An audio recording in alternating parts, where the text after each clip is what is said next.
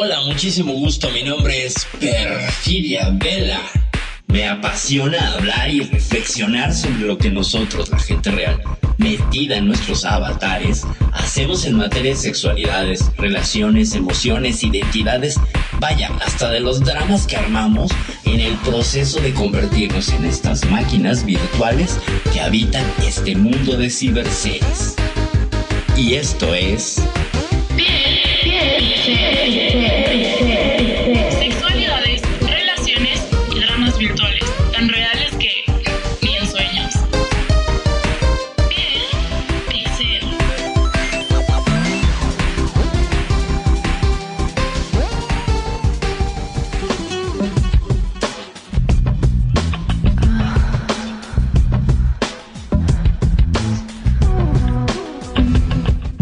noches, gente que nos sigue por aquí por Radio Consentido. Estamos transmitiendo la emisión número 77 ya de Piel Pixel, este programa que habla sobre relaciones, sobre sexualidad, sobre dramas virtuales que ni en sueños. Pues bueno, hoy tenemos un tema que les va a parecer quizás redundante, pero fíjense que no vamos a hablar de algo muy interesante, lo que son los humanos virtuales, que no es lo mismo que avatares. Pero para descubrirlo, para indagar qué demonios es un humano virtual y por qué no es un avatar. O sí, no lo sé. Tenemos, en- como todos los lunes, la grata compañía de nuestro director de la estación, amigo, compañero, maestro de las cosas técnicas, Magnum Dacun. ¿Cómo estás? Buenas noches. Muy, pero muy buenas noches, mi estimadísima Parfi. Como siempre, un gusto, un placer enorme estar en este programa Piel Pixel, que es uno de los programas que más me gusta y que más extraño. Por favor, Eh, el tema de hoy está buenísimo. ¿Cómo ha avanzado la inteligencia artificial? Por favor, es increíble. Es más, tengo miedo que en cualquier momento va a aparecer Radio Consentido y ah, así nomás te lo digo. Ah, sabes que, sabes que descubrí una nueva eh, significado para la IA en uno de mis contactos de Facebook, a quien le agradezco. Eh, decía que hizo su tarea con IA, ¿no? Entonces dijeron, no, ¿cómo con inteligencia artificial? Eso es trampa. No, la hice con insomnio y ansiedad. Entonces, ciertamente sí, Radio Consentido con insomnio y ansiedad, pues no, creo que no. Aquí las emisiones de radio pues están en un horario bastante cómodo para nosotros al menos y no nos dan insomnio ni ansiedad, mucho menos ansiedad hacer este tipo de programas para ustedes, lo cual siempre es un gusto y un placer. Sin embargo, sí, ciertamente el avance de la IA ha sido una cosa terrible, Magnum. Nos van a dejar sin trabajo prontamente. Cuentan por allí.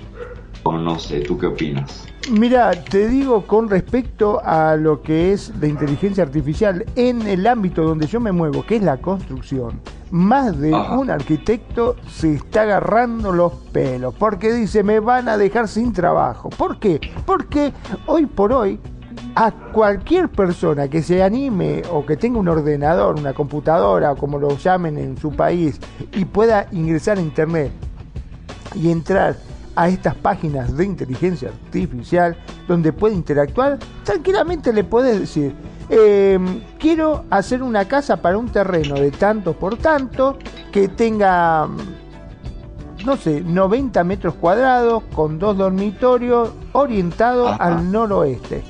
Y aunque te parezca mentira, te empieza a tirar modelos así, taca, taca, taca, taca, uno atrás del otro.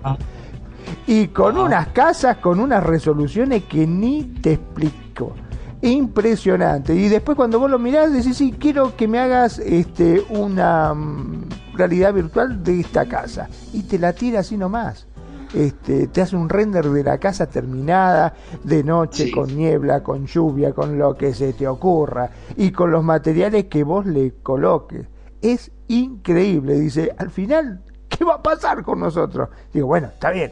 Por ahora no hay que preocuparse porque yo considero que la inteligencia artificial debería ser una herramienta más, como lo es un martillo, un destornillador o cualquier Correcto. otra herramienta, o lo que es un Correcto. ordenador. Yo me acuerdo cuando era chico y decía, ¡ay, ahora vienen las computadoras, no vamos a morir todos de hambre! No, nadie se murió de hambre. Seguimos trabajando, nos adaptamos. Sí, nos vamos a tener que adaptar en nuestra forma de trabajar, porque si no, nos vamos a quedar en el tiempo, ¿no es cierto? No nos podemos Correcto. quedar porque ahí sí nos vamos a quedar sin trabajo. Yo creo que hay que ayornarse, como diría mi abuela. Te tenés que ayornar, querido, decía siempre. Hay que pre ayornar, sí, sí, es como prepararse, Ah, Exactamente. Ah, qué buena palabra. Fíjate que lo que dices es, ok, cualquier persona que le meta el texto y cree, pero ahí está lo que es la ingeniería del prompt, ¿no? O sea, del, los comandos que hacen que la inteligencia artificial pues se vea inteligente. Porque si tú le pones cualquier cosa, la inteligencia artificial muestra que no es inteligente, que solo obedece a unas órdenes. Es cierto. No hay discernimiento.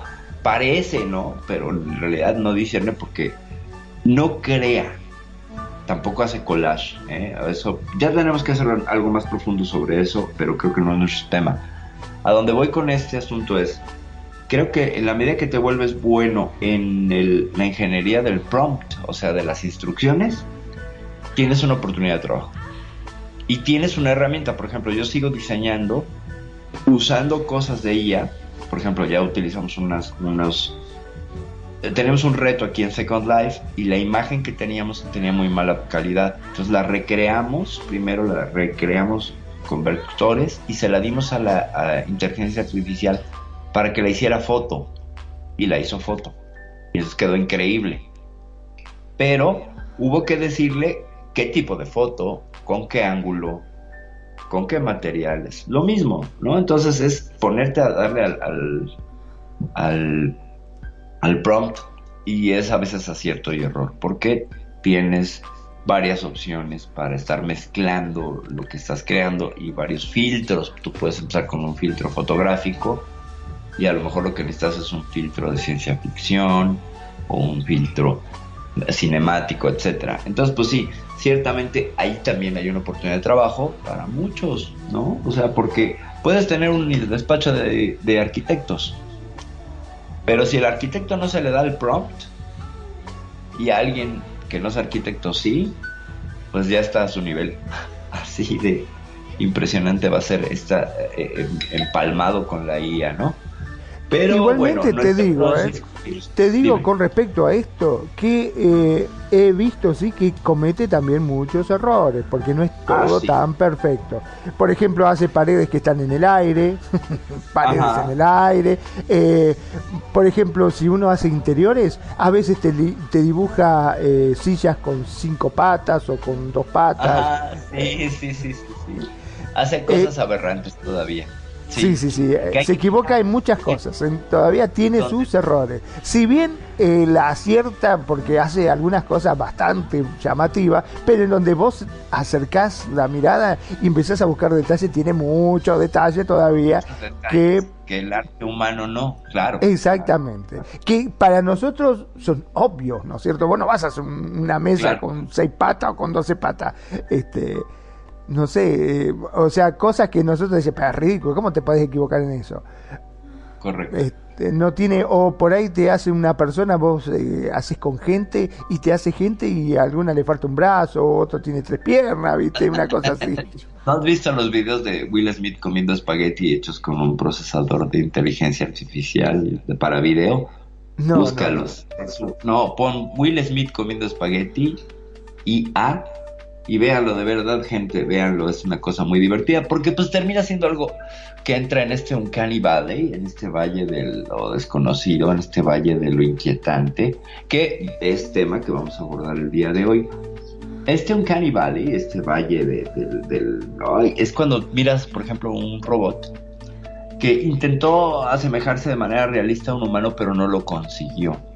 Entonces, eh, se ve amenazante, inquietante, fuera de contexto, eh, te crea una situación que podrías llamar, no sé, grima o inquietud o miedo, lo cual, si te pones a pensar, es un miedo que está grabado en nosotros. Es decir, que algo evolutivamente, o sea, como especie, hemos ido heredando en lo más profundo de nuestro ser a través de la epigenética, que es esta forma de transmisión no solo de genes de características fisiológicas, sino de emociones y pensamientos, que nos lleva a pensar qué veíamos en el pasado que fuera como un robot, para que les tengamos miedo. ¿Me explico? Esa pregunta sí es como para otros programas, pero bueno, volviendo al tema. Vamos a hablar de los humanos virtuales. ¿Qué son los humanos virtuales y cómo se parecen y no a un avatar? Porque mm, habría que definir primero qué es un avatar. O no sé, Magno, ¿tú qué podrías aportar ahí? Mm, muy buena definición, sí, sí. Eh, ¿Qué es para nosotros un avatar? Bueno, es algo que nos representa, ¿no es cierto? ¿Podríamos definirlo así cortito? Es, es, la mejor definición de todas, es una representación, claro. Es un alguien, es una imagen que tú designas para que te represente. Hay que recordar algo, los seres humanos somos seres de símbolos, nos guiamos por símbolos. Entonces, en este mundo virtual llamado Second Life, que es un mundo muy simbólico, donde por ejemplo, pues la gente va a los clubes y le dan una bebida, pero el avatar no toma nada, se la mete al ojo, ¿no? La gran mayoría de las animaciones de bebida están dirigidas al ojo. Creadores de Second Life, por favor, bajen esos brazos y al menos que se meta uno la bebida por la nariz. Pero eso de estarse metiendo alcohol vía oftálmica no está padre. A nadie le gusta. Entonces. y ni hablemos en la parte sexual, que pasan muchas cosas. Ni hablemos en la parte sexual. Claro, sí, sí, sí, donde a veces. Desincronización es terrible. O te da lag y terminas haciendo yoga y la pareja por otro lado también haciendo yoga con la cabeza torcida y un brazo y así como del exorcista, bueno. Como del exorcista, sí, que te asusta un poquito. Correcto. Bueno, el hecho es que este representante, esto que elegimos, miren, cualquier imagen, ¿ok? Para ser claros y precisos en esta definición, cualquier imagen que uno elija como un portavoz del usuario en este ciberespacio. ¿Ok? Se convertiría en tu ciberser. ¿Ok? Esa es, una palabra quizás que sea un poco anacrónica, pero a mí me gusta mucho usarla porque me, lleva muchísimo al cyberpunk.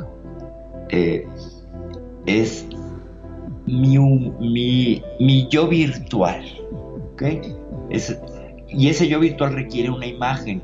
Así mi foto de Facebook, por ejemplo, gente, que te tomaste eh, desayunando y digas es mi foto y la pones de imagen de perfil, ya no eres tú, es una representación tuya dentro de un algo más grande que es esta cibercarretera de la información llamada Internet. Entonces, dejas de ser tú para convertirte en tu representación. ¿Ok? Quiero que tengan esto muy claro porque a lo largo del programa vamos a entrar en varios dilemas ético-morales y filosóficos y existenciales por ese asunto, por ese soy yo pero no soy yo, ¿no? Entonces, y de ahí hablaremos también de muchas cosas que suceden aquí en Second Life y en otros lugares. Entonces, la foto de tu perfil de Facebook es tu avatar. Pero, pero, pero, pero, pero, este avatar o advocación puede tener otras formas. Y por ejemplo, en este metaverso llamado Second Life, nuestros avatares tienen una tridimensionalidad y son sujetos de edición.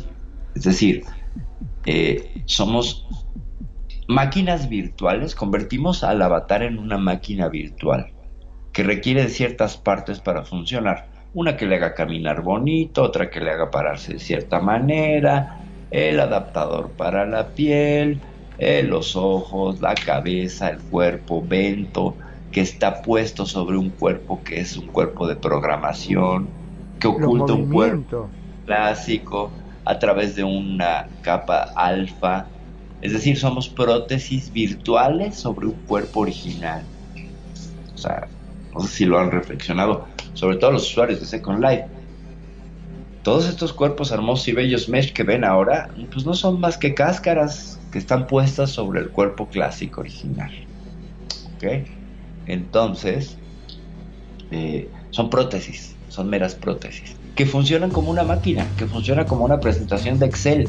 Tú tienes que saberte ciertos pasos, como en las celdas del Excel, pues para que tu avatar funcione.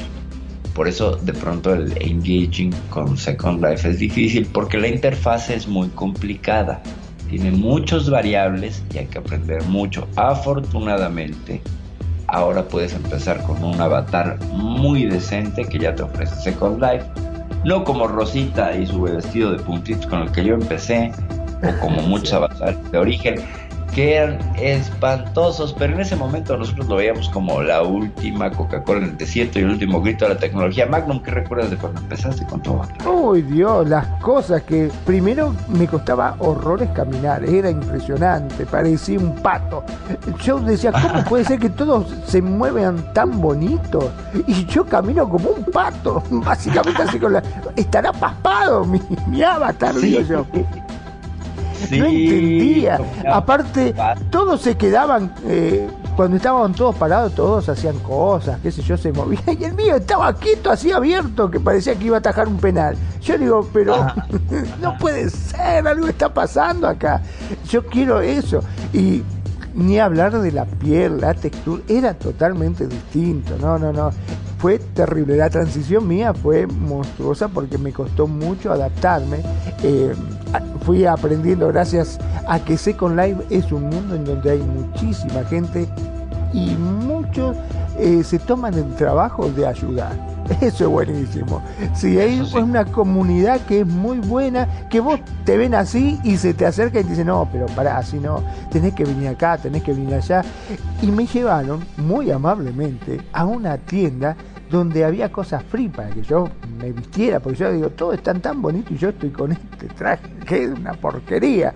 Me dice, sí, venía acá a comprar.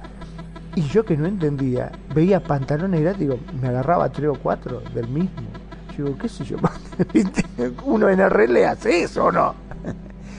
Para cambiarme, agarraba tres o cuatro del mismo, ¿no? Un desastre, era un desastre.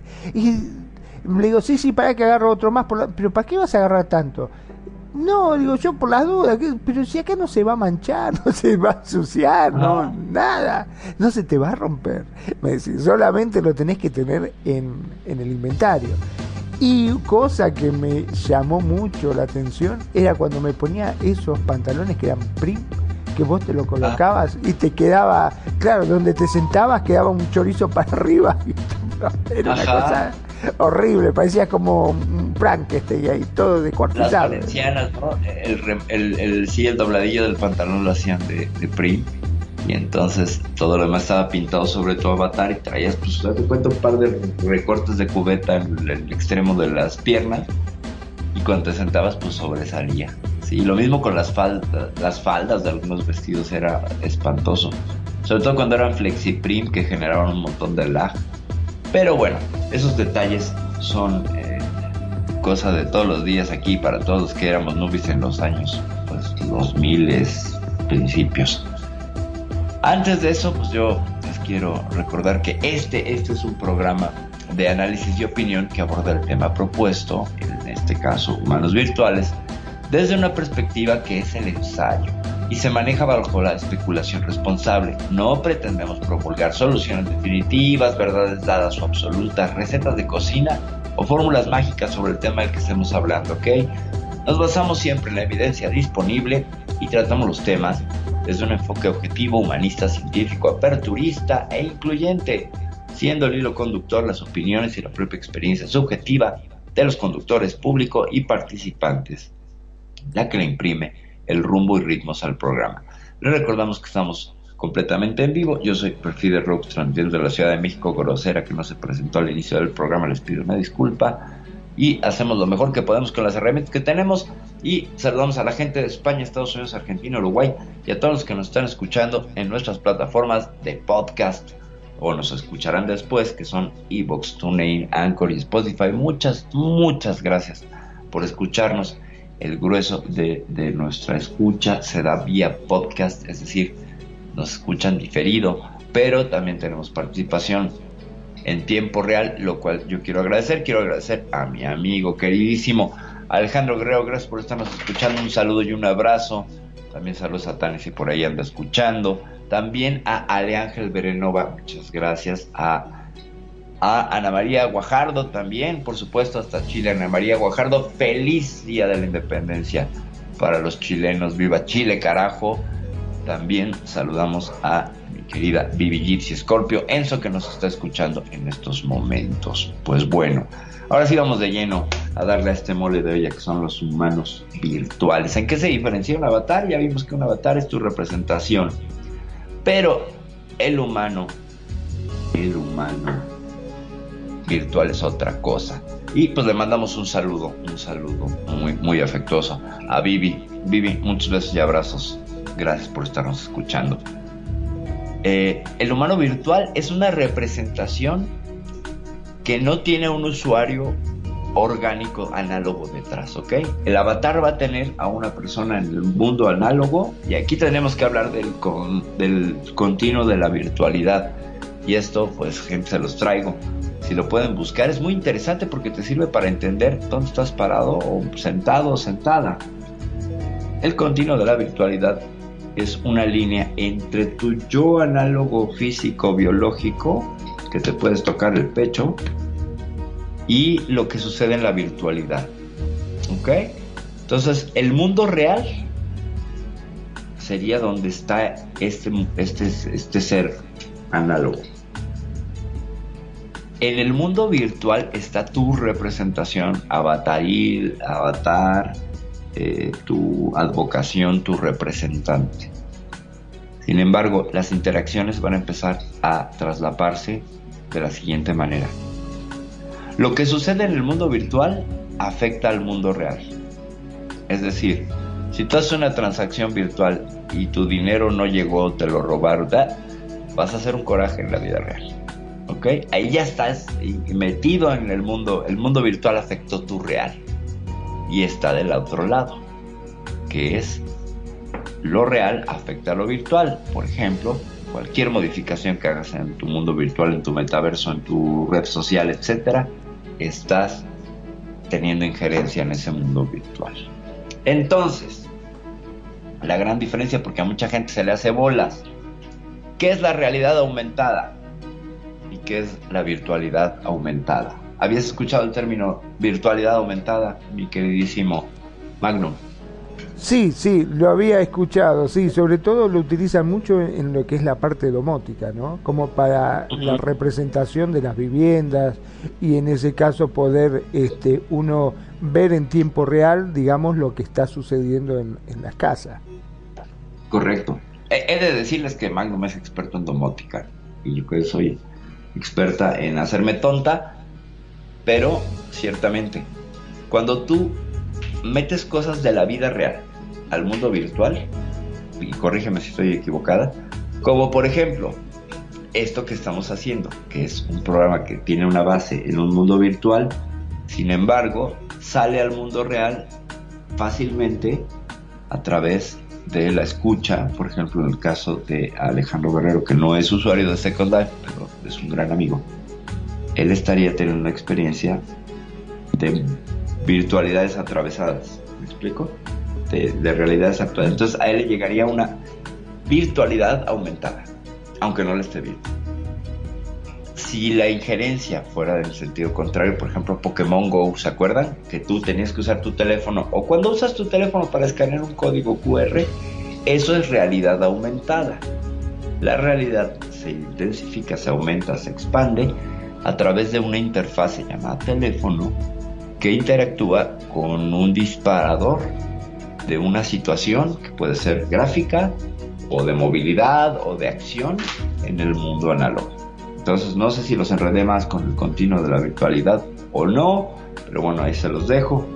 Y esto es para entender que el humano usuario detrás de un avatar atraviesa todos estos mundos y que el humano virtual, que además vamos a ver qué tan humano es, porque tiene sus cosas, es una representación humana que se gestiona básicamente con una inteligencia artificial o un chatbox.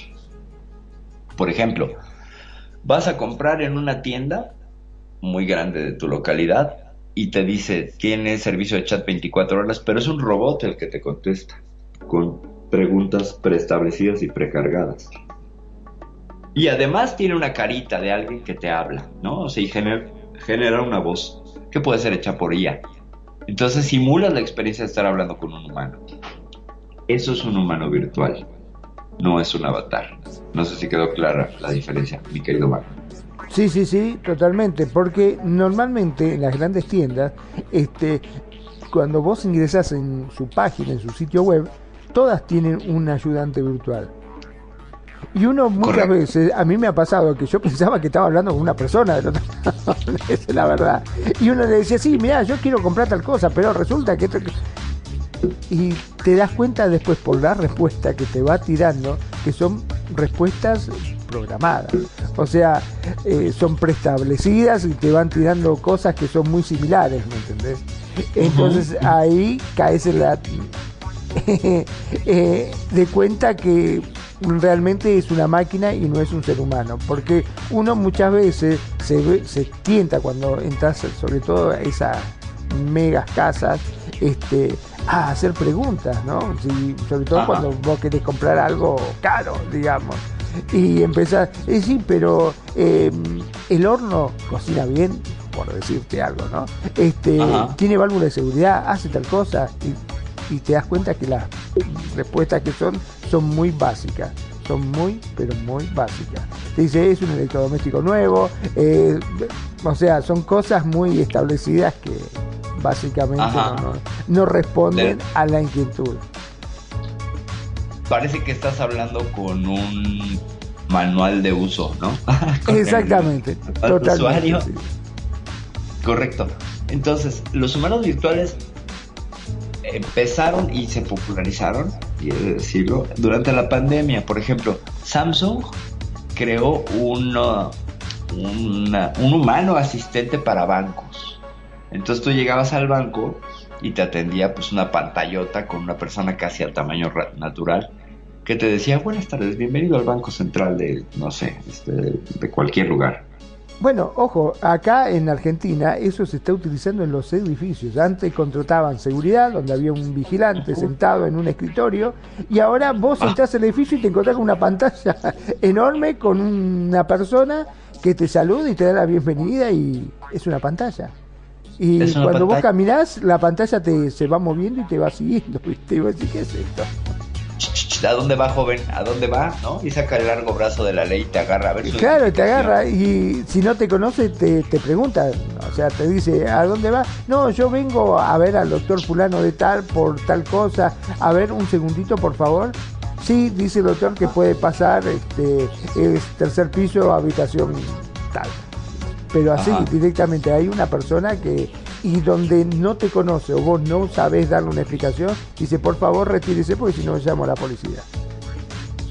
Fíjate. Pero yo, me pregunto de pronto, es así de, ¿a dónde va? A desconectarte pantalla.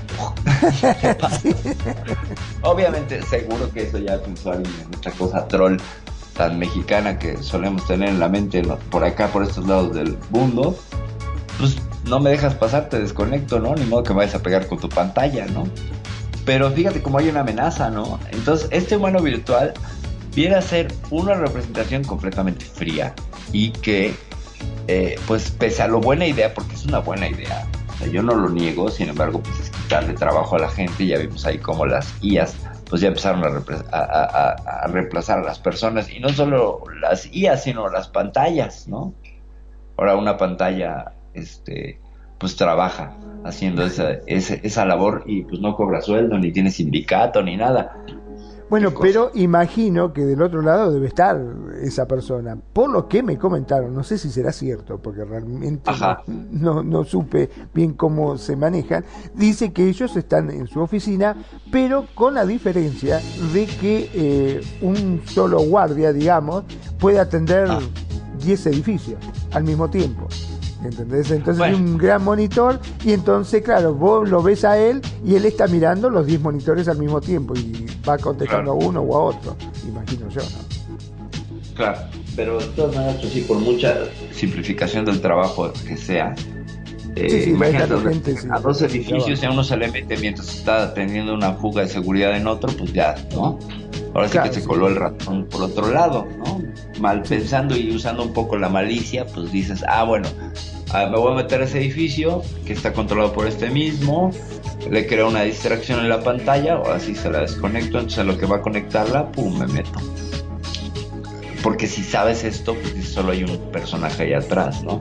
Entonces, ¿qué tan eficiente sería ahí la seguridad? Ahora, aquí estás hablando de una transmisión de una persona en vivo.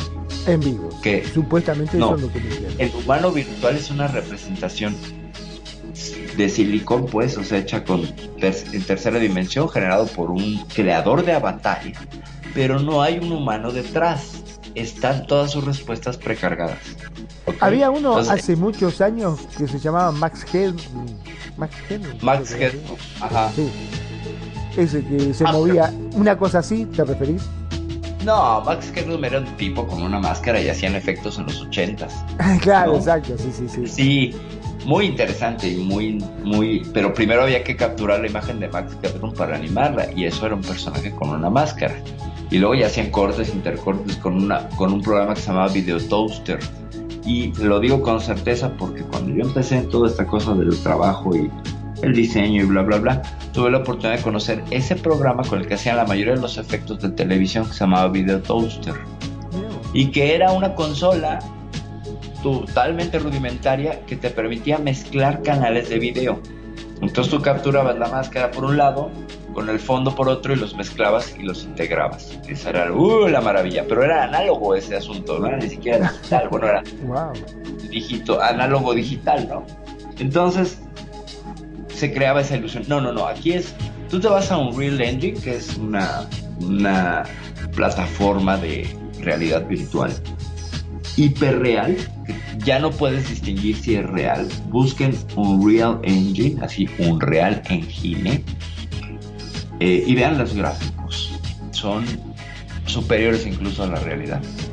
Entonces, bueno, para instalarlo en tu computadora tienes que tener una tremenda tarjeta de video así enorme, muchísimos gigas y muchísimas ganas de usarlo porque es complicado.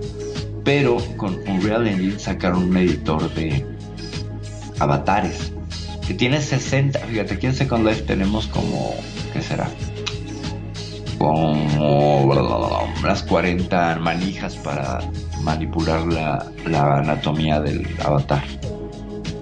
En Unreal Engine hay 60 opciones por cada por la nariz tiene 60 opciones, para la boca tiene 60 opciones, para los ojos 60 opciones, ¿sabes? O sea, multiplica eso a, la, suma que es cabeza, orejas, forma de la cabeza, cráneo, mandíbula, arco ciliar, etc. Bueno, son como 1200 aproximadamente posibilidades de edición. Y con pieles y cosas fotorrealistas que ya están cargadas. Tú creas ahí a un personaje y pues puedes gestionarlo, le pones sus animaciones y todo. Y es así como crearon a estos personajes de, del banco de Samsung. Bueno, Samsung se lo ofreció a los bancos a través de sus pantallas para atender a los usuarios. ¿Qué pasó? Que la mayoría de la gente tomaba el teléfono de línea para asistencia con otra voz humana, no con la pantalla. ¿Qué pasaba aquí? Por muy realista que fuera, tú lo veías y era una persona pero sabías que era también 3D, ¿me explico? O sea, le pescabas el truco, le sabías el cobre, se le veía el código postal. Y entonces, sí, sabías de dónde estaba este cojeando. La gente decidía, o sea, le daba las opciones, ¿no? Y puede hacer esto y esto. Y dice, más ayuda, aquí está el teléfono junto para que llame a un asistente del banco. Y llamaban al asistente del banco.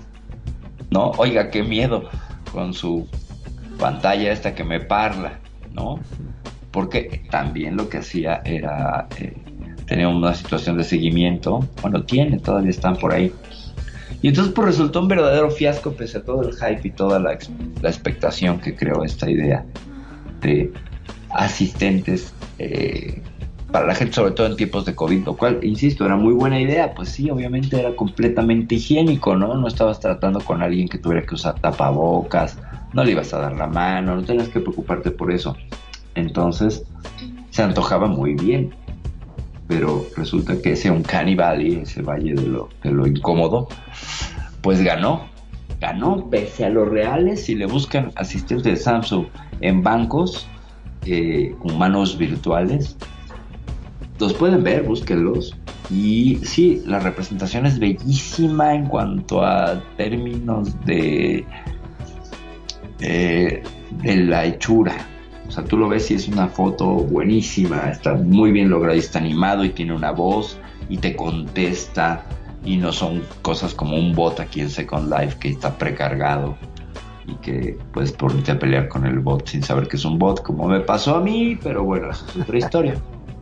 Sí, una vez me peleé con un bot de una tienda y yo le decía, deja de enviarme invitaciones y que estaba incluso cargado con respuestas para eso. Entonces me troleó y no sabes, qué vergüenza. Pero bueno, entonces, el caso aquí es que la diferencia, como queda claro, el humano virtual está generado y gestionado y no hay un humano detrás. O sea, si hay una correlación con un humano porque hay un asistente que tiene que estar supervisando. Pero de primera instancia tenemos a estos humanos virtuales y hay otros campos de la industria o del entretenimiento humano donde se han utilizado estos humanos virtuales. No sé si has visto tú a Hatsune Miku, mi queridísimo Magnum. Sí, lo he visto gracias a ti que me, me pasaste un link hace tiempo para que lo pudiese ver en otro de los programas, ¿te acordás? Que hablamos justamente sí, claro. Claro. Eh, Les cuento para la gente que no conoce a Hatsune Miku. Eh, es una. Ese es un ejemplo de completamente cómo las IAs y las máquinas y la tecnología pues va reemplazando a los humanos poco a poco. Hatsune Miku es un programa que sacó Sony que tú bajabas y le programabas la letra de cualquier canción y ella te la cantaba con una voz sintética y una voz muy bonita, de decir.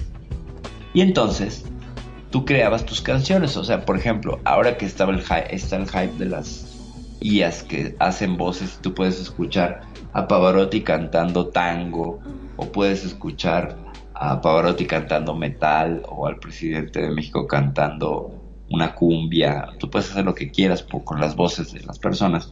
En ese entonces era una voz básica, la de Hatsune Miku y otros personajes que eran los Vocaloids.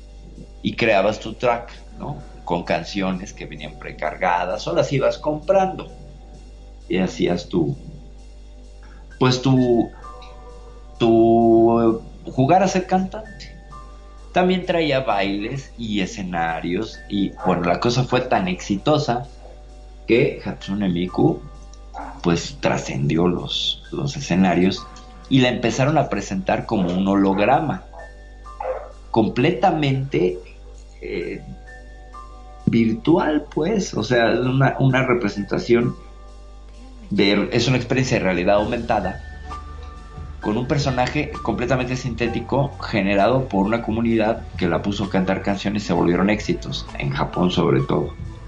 Entonces, esta chica es una idol, como se les conoce por aquellos lares del mundo, y es completamente famosa. Hay aviones que están rotulados con su imagen, toda una línea de taxis con Hatsune Miku, la gente la adora, la ama, y cómo no amarla, porque la verdad es que es encantadora, es encantadora, búsquenla. Sobre todo sus conciertos en vivo, eh, a través de un juego de espejos que tiene más de 200, 300 años en el teatro, y ese, y ese, ese asunto si, me equivoco, me lo podrá corregir mi queridísimo Alejandro Guerrero, que es el clásico truco del cristal que está inclinado y yo le hago una retroproyección y entonces parece que aparece un fantasma, porque como el cristal está eh, esmerilado, o no sé si es esmerilado, el hecho es que no refleja al público, pero sí refleja de un lado la proyección. Entonces parece que está ahí flotando y así se hacen ese tipo de, de trucos. Entonces Hatsune Miku brinca, baila, salta en el escenario mientras la banda toca en vivo. Hay una banda humana y está ella, como si fuera una estrella de rock. Y eso es otro ejemplo de un humano virtual, que no es un avatar, porque es ella misma. Incluso da entrevistas y todo. Y estoy hablándoles de algo que ya tiene 15 años. Y ahí sigue, ¿eh? Y ahí sigue. Y tiene esos 15 años de evolución.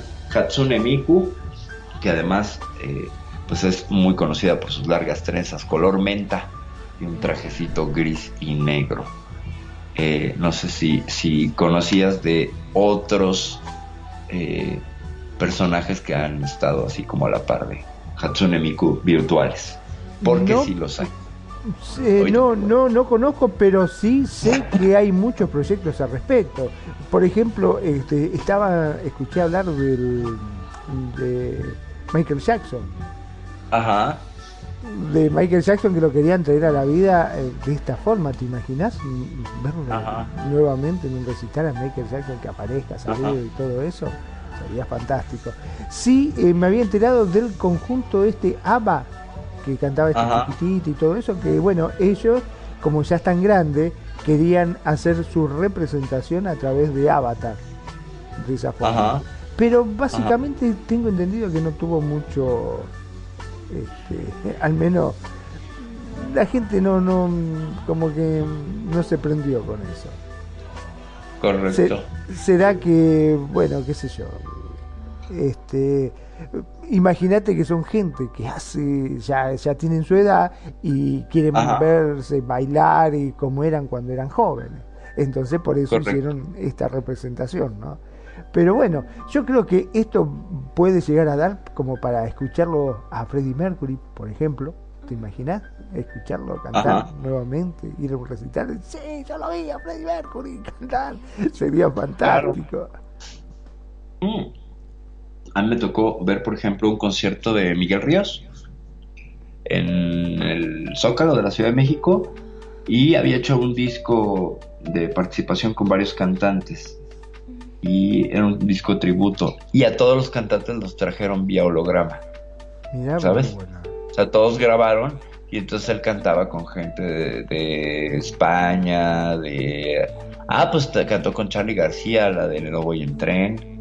Ah, buenísimo. Ajá, y Charlie García grabó su holograma y se lo pasó. Entonces era muy interesante. Se veía el holograma clásico, como el de Star Wars hacía su loso y proyectado, pero la experiencia estaba padre. Además, todo el mundo gritó cuando los presentaba. Era como, wow, no, qué emoción. Porque de alguna manera sí eran. Ahora les voy a presentar la proyección de Charlie García. Griten y gritan, ¿no? Este, pero ya estás inmerso en todo lo que es la idea y el concepto de esos conciertos como virtuales, ¿no?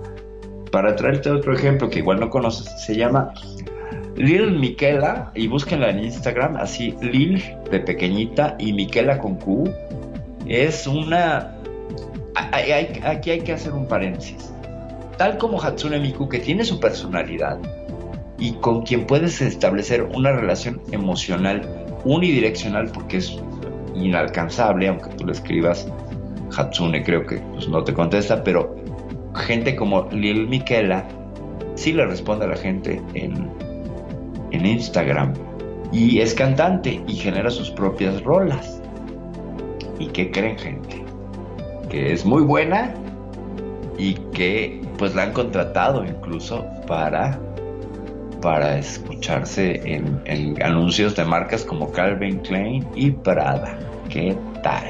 Y es un ser, es un humano virtual, es una estrella del pop virtual. ¿Qué tal? O sea, ahora sí que chúpate esa. La verdad que no me le esperaba esa, ¿eh? no me le esperaba, pero qué bueno que está. Yo creo que todo esto eh, te va a servir como para que nosotros podamos llegar, va, no nosotros, sino eh, sobre todo los jóvenes, ¿no? Poder a llegar a, a descubrir esos artistas, esos grandes que existieron y que, bueno, cuando nacieron, ya en su época dejaron de existir. Eso estaría bárbaro. ¿Te, te imaginas, este, no sé, un chico que nazca, eh, que tenga 10, 10 años y que pueda presenciar un, recital de estos? Eh, sería increíble. Hasta nosotros mismos podemos llegar a, a escuchar, no sé, este, algunos de los grandes que yo, por ejemplo, a Carlos Gardel, ¿te imaginas? Por ejemplo, a Carlos Gardel, a Enrico Caruso. Claro. Por ejemplo.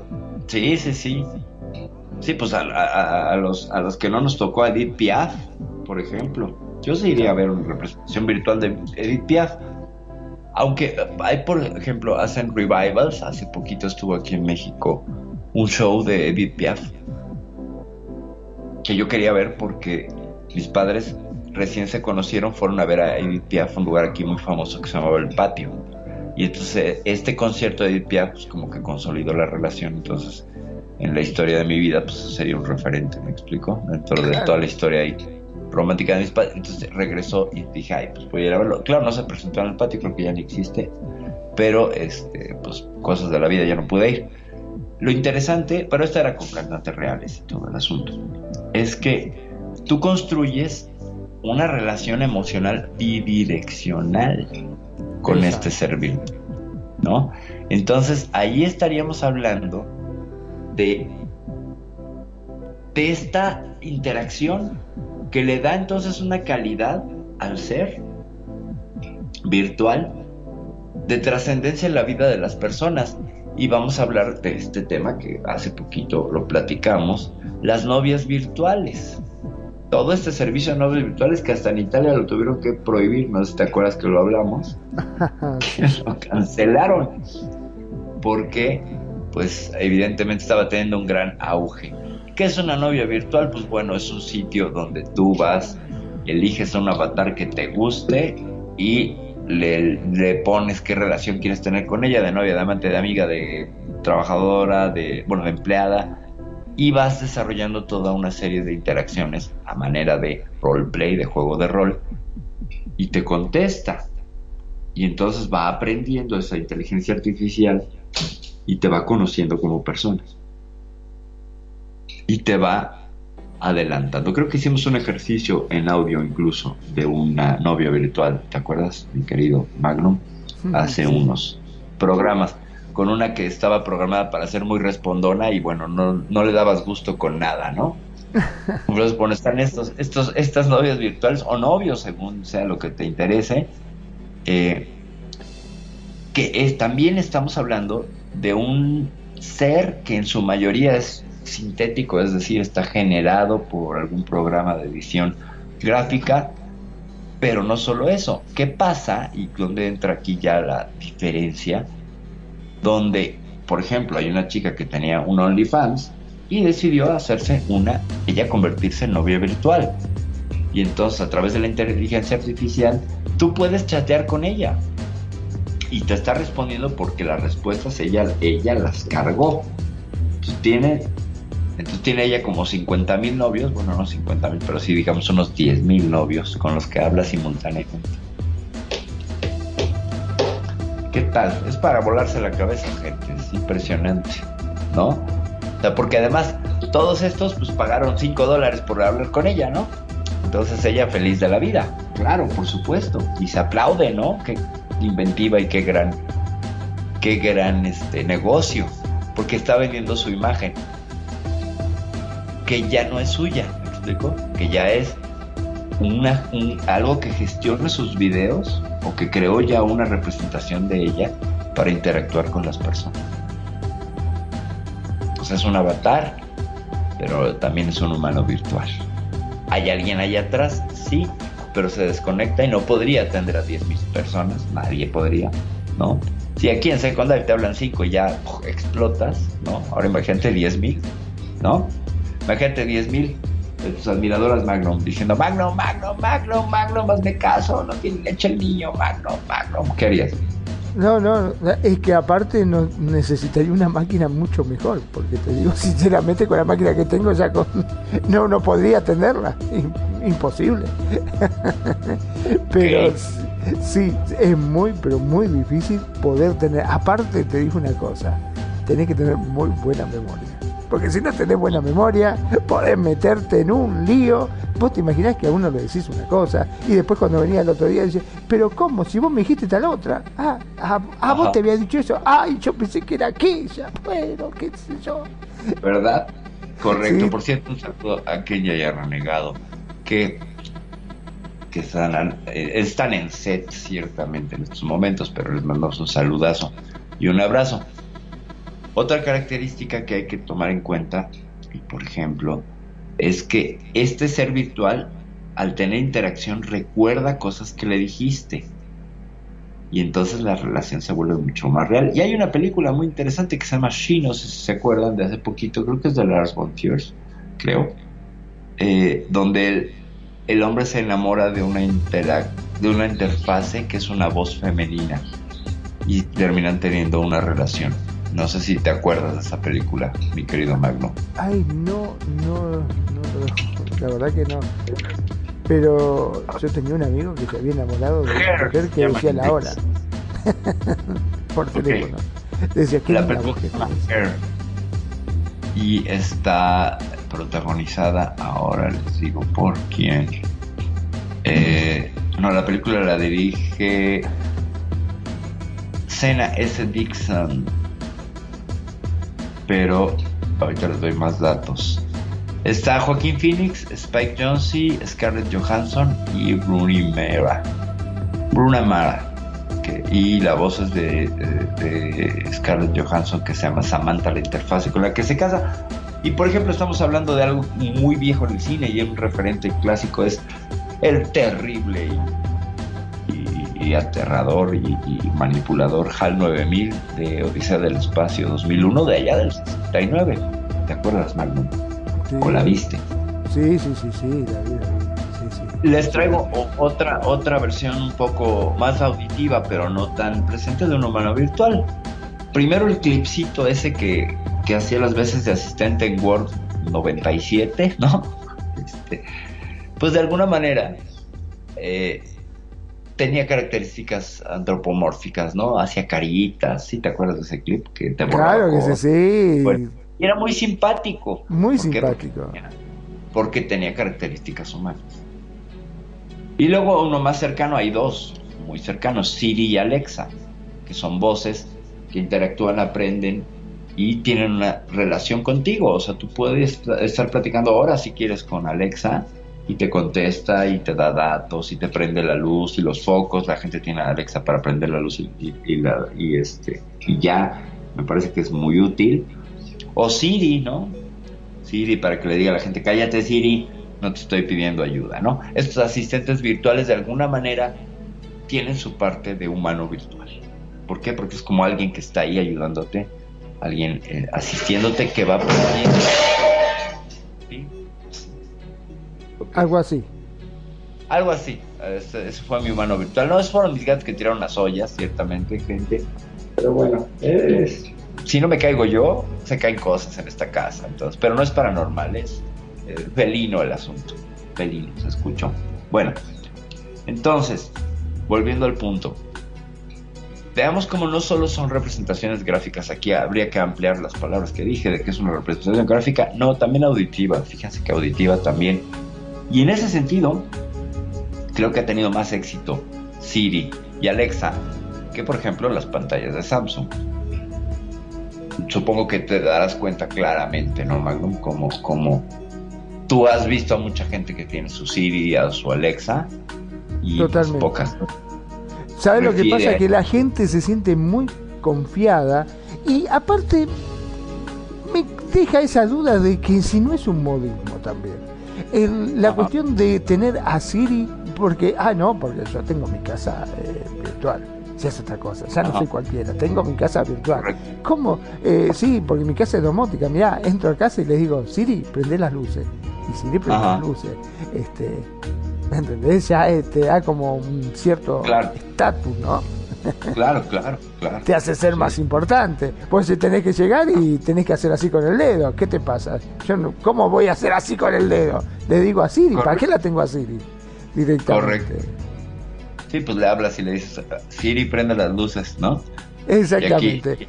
Hasta los electrodomésticos también. ¿eh? Los electrodomésticos también, ah, pero ahora ya hasta, claro, lo que pasa es que vienen con la interfaz para que vos te puedas eh, conectar con a través de Siri también a esos electrodomésticos, ¿no es cierto?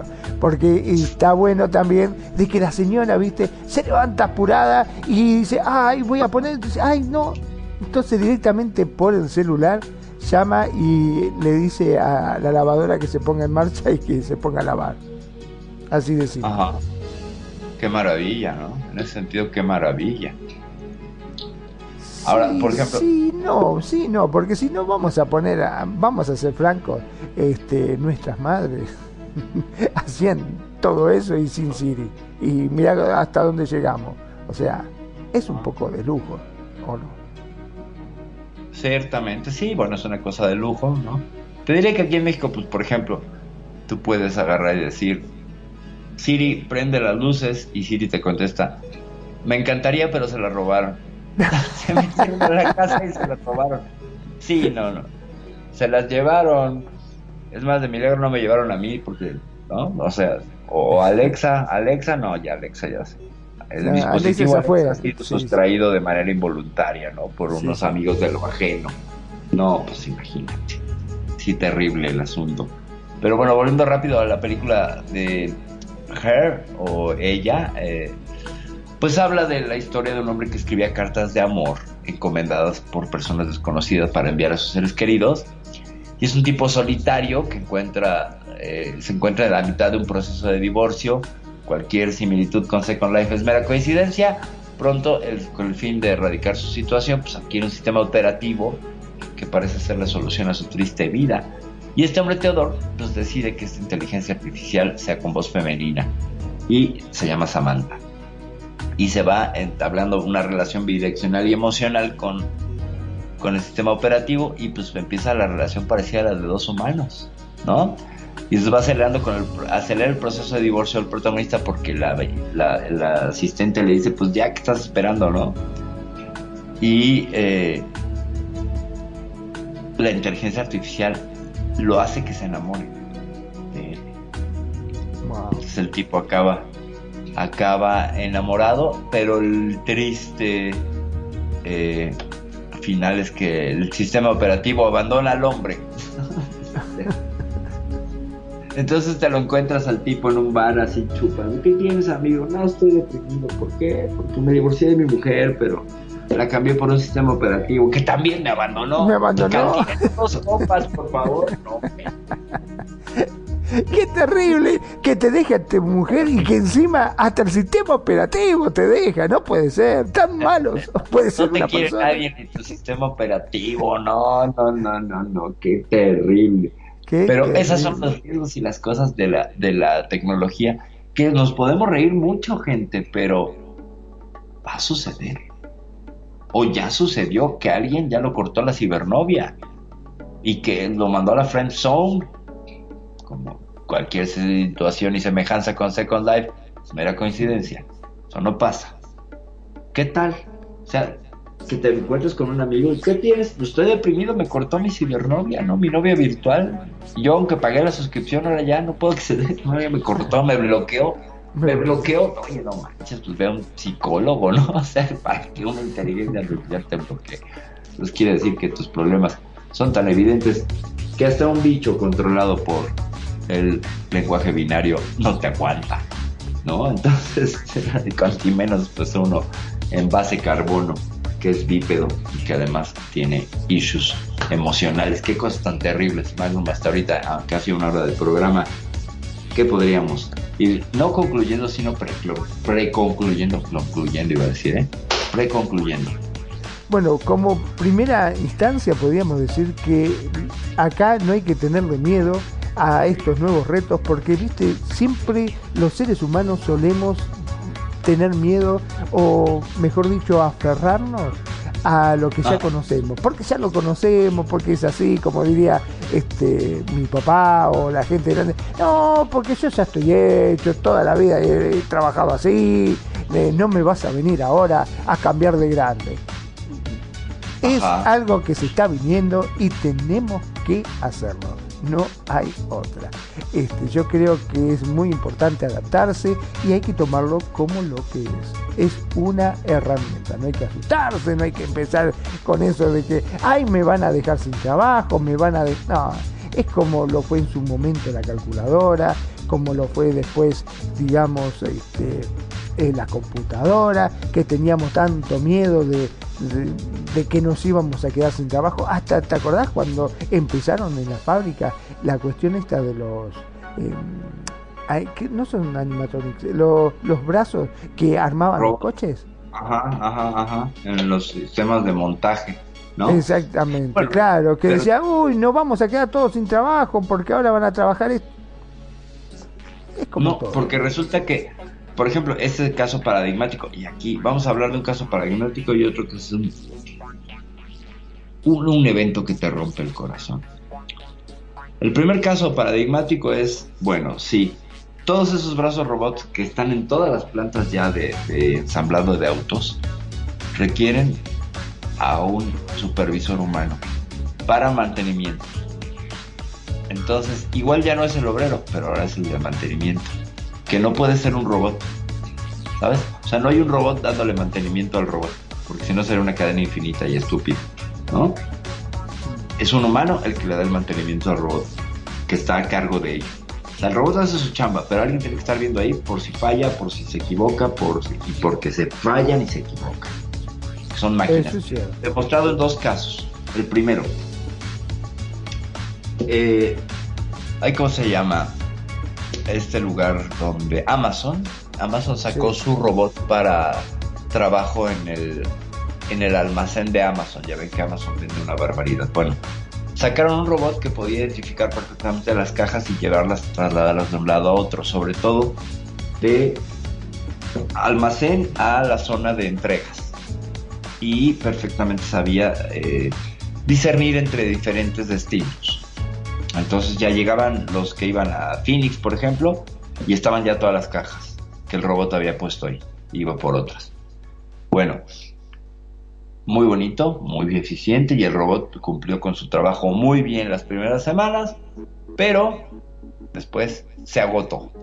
Y no es que se le agotaran las baterías al robot, se agotó. Dijo, no más. Un robot con discernimiento inteligencia artificial de pronto ya no pudo cargar la caja, de pronto ya no pudo caminar, se fue de boca y su respuesta fue sentarse a descansar. Así, de ese tamaño. Y entonces cuando llegaron los supervisores a hablar con él, el robot estaba en crisis por exceso de trabajo. O sea, el maldito capitalismo hasta los robots se los chinga. Perdón. ¡Wow! Esa no la esperaba, ¿eh? Búscalo, búscalo. Robot de Amazon se agota. Es impresionante. Es impresionante. Pero tengo una más fuerte. Mucho más fuerte en ese sentido. Es. Eh, se llama Help Me. Perdón. Se llama Help Me la pieza. Y se los voy a platicar rápidamente. Se llama No puedo. eh, no puedo salvarme a mí mismo. Es una pieza de Sun Yuan y Peng Yu. Eh, le voy a pasar el link a Magnum y si alguien me lo pide se los paso también. Esta es una pieza donde... Espérenme, no se me va a pasar el audio. Ya, se botó tantito.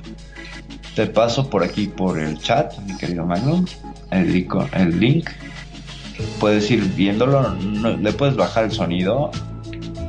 Lo impresionante es cómo esta pieza eh, esta- es, un, es un brazo robot, ¿ok? Con una pala. Lo que tiene que hacer es recoger el aceite que se le escapa lo más rápido posible. Y ese aceite lo usa para funcionar, ¿ok? Ese aceite lo recoge en una bandeja y es reciclado para seguir funcionando, pero tiene una fuga preprogramada, ¿ok?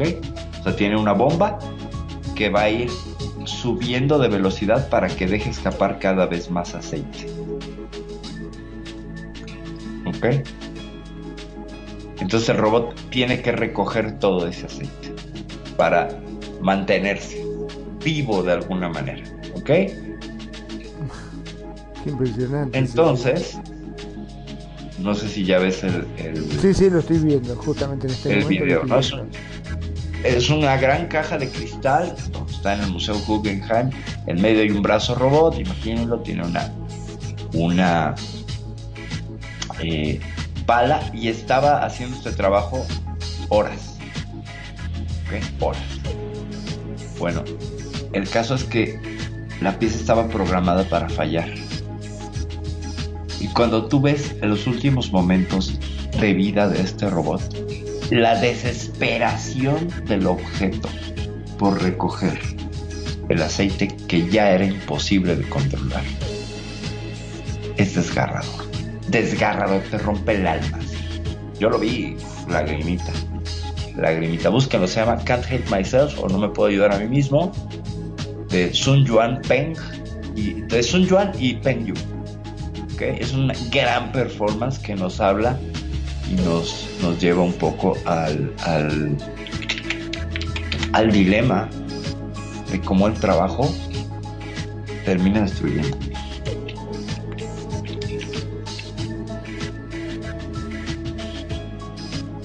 Impresionante, sí, sí. Lo estoy viendo en este momento, es bastante... este, y hay mucha gente alrededor este, observando cómo va realizando su trabajo, ¿no? Ajá. Sí, eh, voy a hacer una clarificación. Amazon tiene unos robotitos que son como aspiradoras con llantas, que son los que se encargan de ir bajando el todo el, inventario que también se mueve a través de los diferentes anaqueles. Entonces ellos van eh, pues recogiendo cosas y el otro robot recibía todo esto y lo ponía en una mesa. Estoy buscando el video también. Eh, pero in- insisto que lo impresionante es cómo, cómo el trabajo hasta los robots termina agotando, ¿no?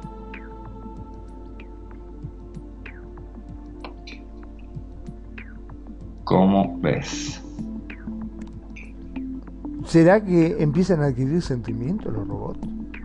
No realmente, pero el hecho de ver el sufrimiento a través de unas acciones nos recuerda mucho a nosotros. Nosotros somos los que humanizamos la acción. En el caso de, de no me puedo ayudar a mí mismo, es este espejo, ¿no? Me veo yo como el robot desesperado porque está tratando de contener una situación que va a ser inevitablemente fatal. Me recuerda lo que me pasó el viernes, pero eh, es esto, yo, yo me proyecto en ese brazo robot como falla y ya la falta de aceite lo hace caer de lado. Y, y entonces todavía ves cómo mueve la, pal, la palanca tratando de jalar aceite. Es desgarrador. Es desgarrador porque estás me viendo ahí muero, una- me muero como estertor. agonizando, ¿no? como agonizando, es un estertor, sí, terrible, terrible. Entonces, bueno, llegamos ya hasta estos eh, niveles porque estamos hablando de robots, y de- pero como la humanización de cosas creadas para hacer nuestro trabajo, eh, de alguna manera, a nosotros lo que nos saca es la parte humana, ¿no? Nos, pone ahí y nos confronta. Y como el robot sintético que se parece a nosotros perfectamente termina nos asusta. O sea, es- este, esta dicotomía, bueno, esta, eh, este contraste de cómo el que se parece a los humanos nos asusta y lo que no se, nos- no se parece al humano nos conmueve. ¿Llegaste a ver la película de Steven Spielberg, Milagro en la calle 8? Ay, sí, qué cosa, desde los chiquititos, sí, sí, que eran pequeños. Correcto. Correcto. ¿No es bella esa película? O sea, ¿cómo, cómo, cómo hacen que, que los robotitos estos te generen una un link humano, ¿no? O sea, porque están haciendo acciones humanas y no tienen nada de humano, ¿no? O sea, pero ves acá al super terminado asistente con corbata y de banco, que sí parece que se ve como de un banco así normal, y le sacas la vuelta. No quieres ni hablar con él. ¿Qué pasa ahí, no? O sea, si es para una reflexión completa. O sea, el humano virtual no está siendo suficientemente convincente. O estamos todavía en esta cosa de que tiene que parecer máquina para que funcione, ¿no? O sea, nadie le tiene miedo a un cajero electrónico. Exacto, porque es ¿Estás de cuadrado, acuerdo? porque no tiene Pues forma no, humana. Es una interfase muy robot, es un maldito robot que da dinero, ¿no? Llegas, pum, lo programas, pides tu dinero, haces tu transacción y bye, ¿no? Yo no he sabido de un caso, ¿no? De nadie que diga, ay, no, me dan miedo los cajeros, este, los cajeros electrónicos. Pero donde te salga una cara en el cajero electrónico que te diga, no tienes saldo, sales corriendo, mano. Es cierto, No, sí. sí sales corriendo, ¿eh? No tienes saldo. Ah, por las dos noticias, pero imagínate que saliera un anuncio así, ¡pam! No tienes saldo. Oye, vete. Qué impresión, ¿no? Entonces, ¿qué pasa cuando vemos un rostro humano? ¿Qué se mueve en nosotros? Y si este rostro humano no está totalmente humano, ¿qué sucede ahí? Y ya nos podemos ir a todas las juntas de Zoom y la deshumanización a través de la baja calidad y resolución que tienen algunas páginas o algunos servidores, por ejemplo Skype, donde estamos ahorita, sí, Skype. Eh, a veces se te queda congelada la imagen, ¿no? Y estás viendo a tu amigo con su peor mueca, congelado, ¿no? Como si lo hubieran abducido, pero no lo terminaron de abducir por insoportable, y entonces se quedó así a medio camino en un gesto mortuorio, espantoso, y ya quedó completamente deshumanizado, ¿no? Completamente. Y esta transmisión en vivo también es un avatar, ¿o no? No sé. ¿Qué opinas, Mario? ¿Lo es? Bueno, lo que pasa que, si bien es eh, nosotros tenemos eh, avatares que nos representan, no nos olvidemos que eh, el que está del otro lado del avatar es un ser humano. Ajá. Cosa que siempre decimos y recalcamos desde la radio, porque muchas veces, en lo sentimental sobre todo, parece que la gente se olvida que del otro lado hay un ser humano y a veces, este, no sé, le, rompe el corazón a esa pobre mujer o a ese pobre hombre. Y lo trata como si fuese un objeto. Entonces siempre le decimos, no se olviden que si bien hay un avatar, del otro lado hay un ser humano que tiene sentimiento, que tiene corazón y que sufre y siente. Por favor. Correcto, correcto. Correcto. Otra clarificación, el robot que colapsa es durante una exposición de tecnología, perdóname el chisme. Es una y es una pieza diseñada para ello. ¿eh? Perdón, yo les traje una historia diferente. Asumo mi responsabilidad en ello pero eh, es un robot de tecnología. Te voy a pasar el link, Magnum. la verdad es que, como verán, tenemos la evidencia disponible y tratamos de hacer lo que podemos con lo que tenemos. Pero ya la verdadera historia está aquí y está clarificado para evitar que sea un fake news por parte de la Perfi. Pues bueno, este robot tenía que entregar unas cosas y pues termina colapsando. Mucho trabajo. Ahorita, lo ve. Exacto. Exacto. Termina colapsando se le acaba la pila. Pero ¿y dónde quedó eso de que el trabajo es salud? Ni no, no, eso es una frase de los empresarios. Mira, el show debe seguir y el trabajo es salud son frases creadas por los empresarios. No hay más discusión, sobre todo en el término del teatro. El show debe seguir, lo inventaron los empresarios. Esa es una realidad. También el trabajo es salud. No, hasta cierto grado, pero ya en estos tiempos el sobretrabajo es más bien enfermedad, ¿no? Por ejemplo, hay un hay un sketch cómico maravilloso del, genial Capuzotto argentino sobre el trabajo, donde eh, tiene un personaje que es un medicamento y que les da vigor a las personas. No sé si lo viste. Y que entonces el plot es que hay que darles antidepresivos para que sigan produciendo. Muy fuerte es que está deprimido el trabajo, dale más antidepresivos y así sigue produciendo. ¿Cuál es el problema? Dale una píldora, total, dale una píldora. completamente ridículo. Y bueno, después termina encerrado este personaje en un, en un botiquín de una casa, pero con el, con el Sindenafil, ¿no? Con la caja de Sindenafil, que es, pues ya saben, el Viagra, ¿no? Y entonces, pues se ve que, que terminan teniendo ahí una cosa un poco perversa, porque el Sindenafil pues anda todo el tiempo, ya saben cómo pero bueno, ya esos comentarios muy divertidos si lo pueden ver al fabuloso eh, Peter Capusotto ¿verdad? Exactamente, Peter Capusotto. Ay, no, es genial. Tiene unas ocurrencias impresionantes. Sí, porque además me encanta que empieza así siempre con una diatriba filosófica muy buena, que tiene que ver con el tema o no, y tiene los personajes fabulosos, Mickey Vainilla, este, Violeta, Violeta Rivas, o es Violeta Rivas, ¿cómo se llama? Eh, el padre progresista, eh, varios personajes, son una joya, una maravilla. Los altas llantas, bueno, eso es algo que si lo pueden buscar, una joya del humor argentino, una joya verdadera. Yo creo que pues a la altura de los de las leyendas como Kino, sin duda.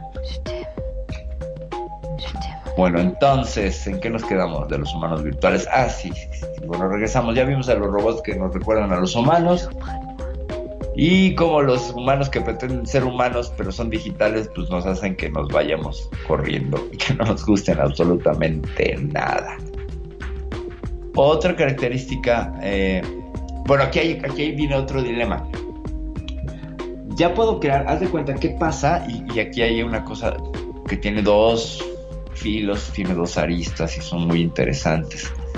Fíjense que, por ejemplo, eh, se puede aprovechar estos avatares, estos humanos virtuales, para trabajo de asistencia con pacientes con demencia. Aquí es del otro lado de la moneda, no solo para espantar clientes en el banco.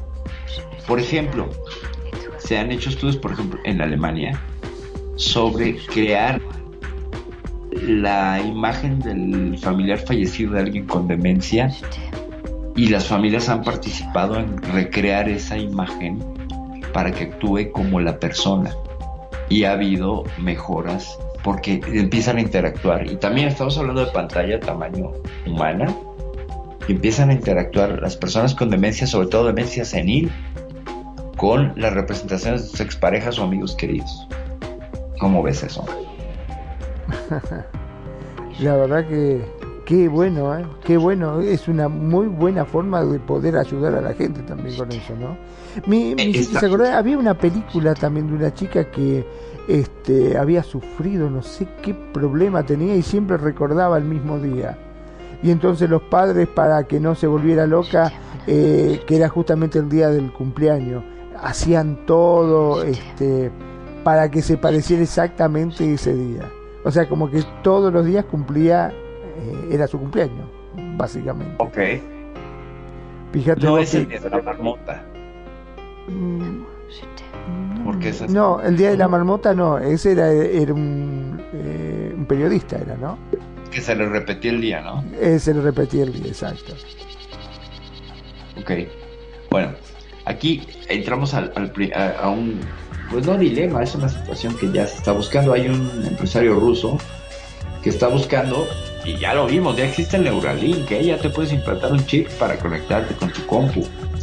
Y por ahí crearon una cosa bastante ridícula que es un lente de contacto que se carga con tus lágrimas y te conecta a internet. Y tú puedes ver ahí en los lentes de contacto en primera, primerísima persona, pues una interfase de internet.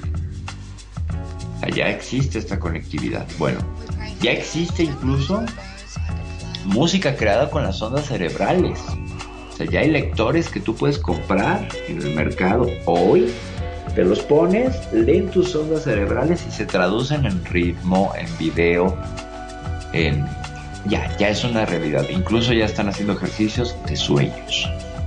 Al día de hoy, Al día de hoy.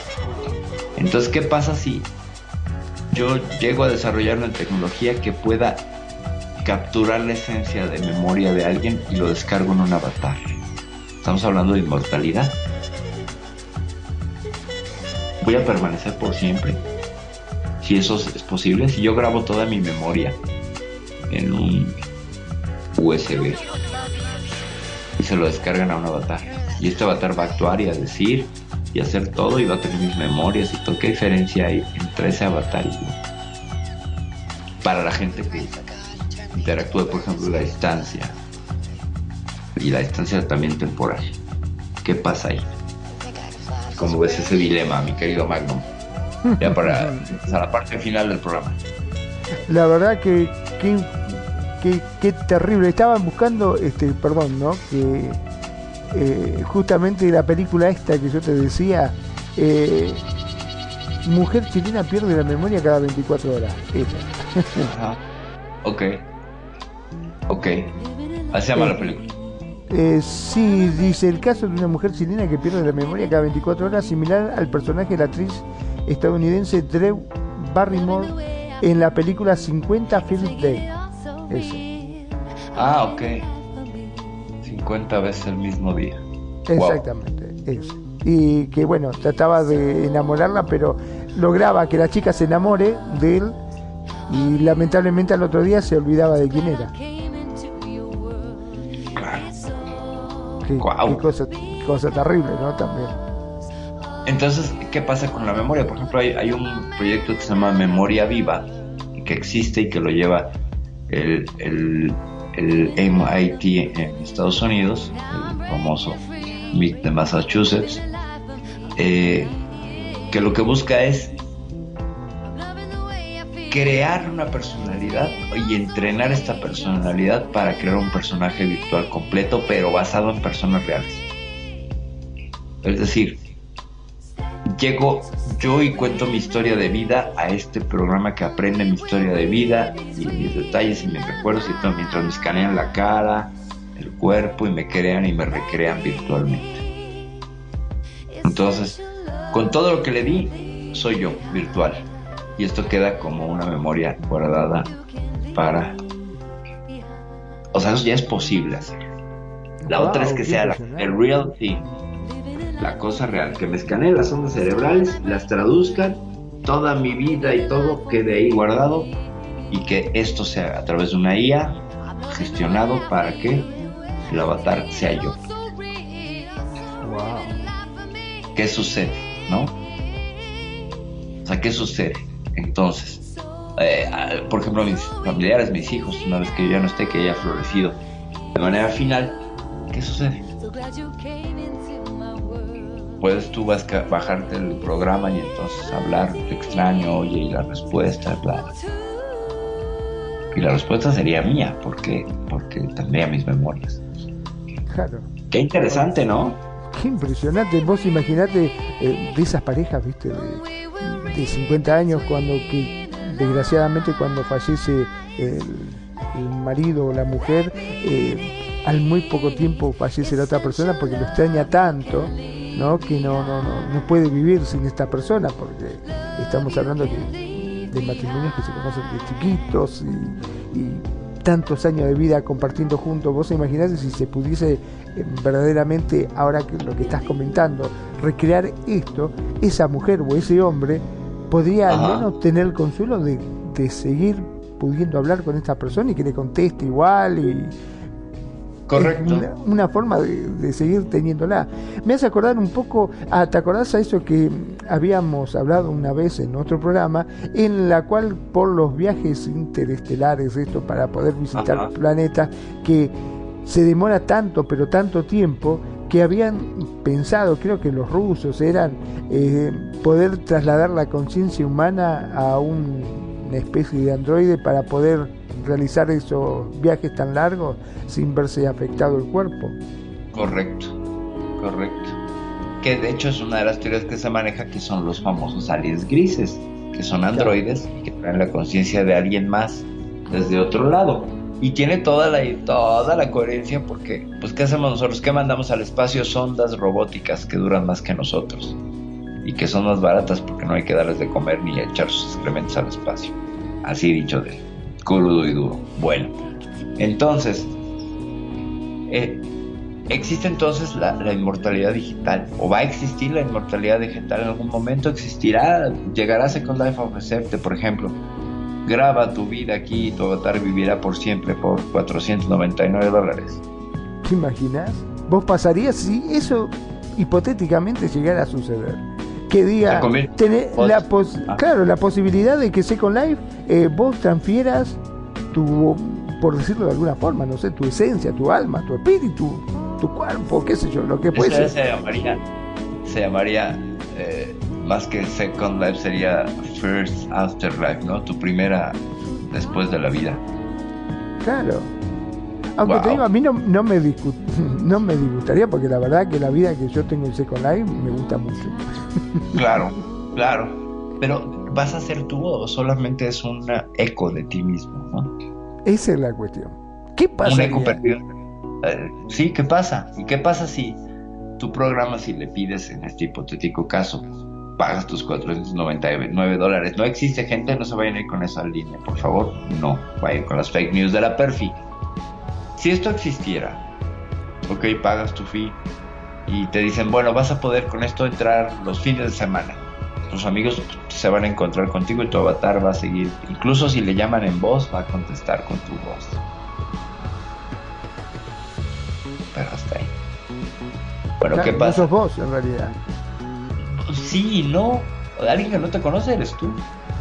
O sea, va a ser indistinguible la persona real de la persona simulada y recreada. Y luego es que es doble recreación, porque estás en un avatar que es representación de alguien que ya se fue, pero que tiene las memorias, ya que dilema, a qué punto de, de complejidad hemos llegado. Y moral también, ¿no? moral, claro. ¿Qué es esa, ese avatar que es? ¿Es el recuerdo de la persona? ¿Es la persona auténticamente? Pues por un lado sí, porque tiene sus memorias, se le escanearon. Pero por otro lado no, porque no hay una chispa de vida operándolo no hay un usuario. A menos que estén tus cenizas, ¿no? Frente de la compu. o, o, lleven la compu al cementerio, no lo sé. Pero. es muy difícil. Sí, yo calculo que no tiene tu esencia, tus sentimientos, ¿no? Sería algo frío, porque las respuestas son frías. Pero esto puede ser replicado. O sea, las chistes, la ocurrencia y todo eso lo aprende una máquina, ¿no? En mi caso los chistes malos, se los aprende y dice, ah, bueno, cuando hay que dar unos remates o salir de una situación embarazosa, a su chiste. Y ya lo sabe el avatar. ¿Sabes? Entonces, ¿qué tanto sería yo? Fíjate que en ese sentido, alguna vez platicando en una, una charla aquí con gente del Second Life, las formas de preservarte en el mundo, yo dije, pues bueno, yo haría una escultura de mi avatar que pudiera poner en un land gratuito y la dejaría ahí. Y cuando quieran visitarme mis amigos, pues ya saben dónde está el hito, ¿no? Y que ya lo dejo hasta que lo recojas de Life y ya, ¿no? O sea, también los seres virtuales, o sea, aunque esta sea una estatua, no hiciera más que estar ahí, pero eh, seguirá siendo mi avatar. ¿Me explico? Sí, es una forma de, de decir, yo pasé por aquí. como muchos, ¿no? Que pintan las paredes, ¿te acordás? Correcto, es una forma tanto burda, ¿no? De decir, yo pasé por aquí. Ahora, ¿cuál es el...? O sea, y, y hay una gran base de datos de una empresa que grabó a un millón de personas y tiene sus memorias y tú puedes hablar con un millón de gente muerta y familiares y amigos y bla. Y si la empresa va a quiebra, ¿Hay inmortalidad? ¿Hay inmortalidad o, o, dependerá esta inmortalidad del mercado o de la sanidad económica de X o Y empresa? ¿Qué tal? O sea, dependerías de pues, que exista o que no se les vaya la luz y se les borre todo. Que alguien jale Que no entre un hacker y... Exacto. Y mezcle tu memoria con las mías y sale una cosa horrible. Imagínate, ¿no? Donde hagan, donde hagan ahí un. O se mezcle, entonces se vaya la luz y ya todos mezclados. Y entonces yo, no, yo soy Juan Nepomuceno, Juan claro. Este, sí, no, imagínate. Qué cosa. Se podría dar también, ¿no? O sea, son riesgos tu avatar tendría múltiples personalidades, digamos. Correcto. Más de las que ya tiene, claro. Sí, eso sí me gusta. Eso sí me gusta, claro. Entonces, date, date, cuenta de todos los dilemas y todas las cosas a las que hemos llegado pues a través de esto que, que el término me pareció muy interesante. Ya tenía pues, un par de semanas que me había topado con el término y dije, voy a hacer programa de ello, está muy interesante. No sé hasta ahorita qué te ha parecido, Magnum, si habías reflexionar algunas de estas cosas se habían presentado por tu vida o no. No, pero sería muy, muy, muy eh, interesante que sucediera una cosa así por el estilo. Tú sí, tú sí te comprarías tu. Perdón que te interrumpa. ¿Tú te comprarías tu suscripción? Y si pudiese, si llegaría, porque no creo que sea muy barata, porque indudablemente viste que todo tiene su precio y la inmortalidad me imagino que no debe ser nada barata. Este, por supuesto que no. Porque vos fijate que por lo general los seres humanos no nos gusta desaparecer. Siempre queremos tener... Por eso decimos que queremos tener nuestros hijos, nuestros nietos. ¿Para qué? Para no perdernos. Para que quede algo de lo que nosotros hicimos, ¿no? Como así un arquitecto que levanta su edificio y dice, sí, no importa, yo voy a morir, pero ese edificio va a quedar por los siglos de los siglos ahí parado.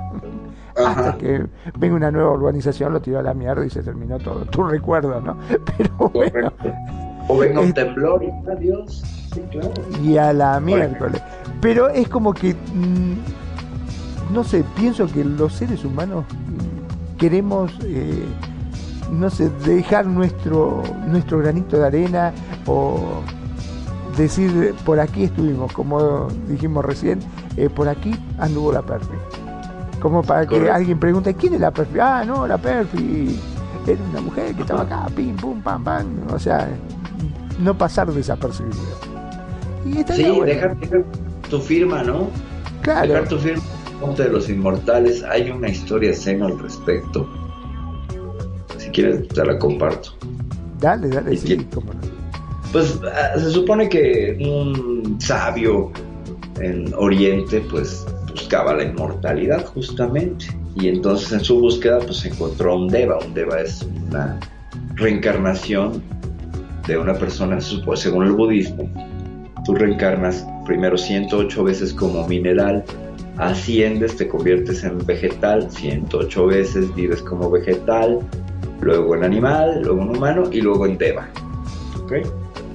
Lo que sigue de ser humano para el budismo es ser un deva. Y luego ya se supone que trasciendes. Bueno, se encuentra el deva y le dice, oye, ¿cómo puedo alcanzar la inmortalidad? Y le dice, pues es que ya sabes que tienes que vivir 108 vidas. No, pero más allá, porque el 108 es un número finito aunque se vuelva a repetir el ciclo, yo quiero ir más allá. Y le dice, pues mira, hay un monte donde puedes dejar tu firma para la eternidad. ¿Dónde está ese monte? Será recordado por siempre. Y entonces le da las indicaciones, de ahí va el monte, ¿no? Que está pues del otro lado del mundo prácticamente, pero pues bueno, ya el monje se mete en esta empresa, viaja, pasa las de Caín, llega al fabuloso monte este, donde desde la parte de abajo hasta arriba, y estamos hablando de un monte de unos 3.000 metros, está lleno de firmas. No hay un espacio donde puedas poner un pie donde no haya una firma. Y se encuentra un anciano que le dice, este es el monte de la inmortalidad. Sí, yo, yo logré todo esto. Vengo a poner mi, mi firma. Sí, le esperábamos, caballero. Busque un espacio para su firma. Y se pasó el resto de su vida mortal, buscando la firma y nunca encontró un solo lugar y se murió en el monte de la inmortalidad sin poder plasmar su firma. Pero si lo hubiera plasmado entre tantas firmas, hubiera destacado. Esa es la lección. ¿No? O sea, bonita inmortalidad, pero si donde 700 mil usuarios ya compraron su inmortalidad, pues. Es más de lo mismo. Proletariados post-mortem, ¿no? Exactamente proletariado eh, de, un, de, una perrada de la plebe del, del, pueblo. O sea, volverías a en la nada, ¿no? Y sí, porque vos imaginate, por ejemplo, nosotros haríamos una cosa así. Y la gente entra, che, Magnum, sí, pero para, antes de hablar con Magnum vamos a, mirar a Freddie Mercury. Ah, sí, vamos a hablar con Freddie Mercury, olvídate. Así es. Freddie Mercury muerto, claro. Sí, ¿a quién quieres ver más? Sí, claro, sí, sí, sí. ¿Quién quieren ver más? ¿No? Sí, sí, sí. Evidentemente. Este, siempre va a haber algún personaje que te va a opacar o que te va a sacar. O sea que todo tu esfuerzo, todo lo que vos hiciste, gastaste, invertiste para no pasar desapercibido, terminás pasando desapercibido. Porque siempre va a haber algo nuevo, algo que llame más la atención. Y como bien dijiste, este, muchas veces uno por buscar eso termina desapareciendo Desperdiciando la vida. Desperdiciando la vida en la búsqueda de la inmortalidad. Claro. Ahora sí que por eso se dice acá en México, pensando en la inmortalidad del cangrejo, cuando estás perdiendo el tiempo. O cuando estás bobeando por la ventana en el salón de clases. ¿Qué estás haciendo? Te dicen los maestros. A ver, Perfidia, ¿qué haces viendo por la ventana pensando en la inmortalidad del cangrejo? Ven acá inmediatamente. ¿No? Sí, así pasa. Así sucede en este mundo pixel y en el no pixel.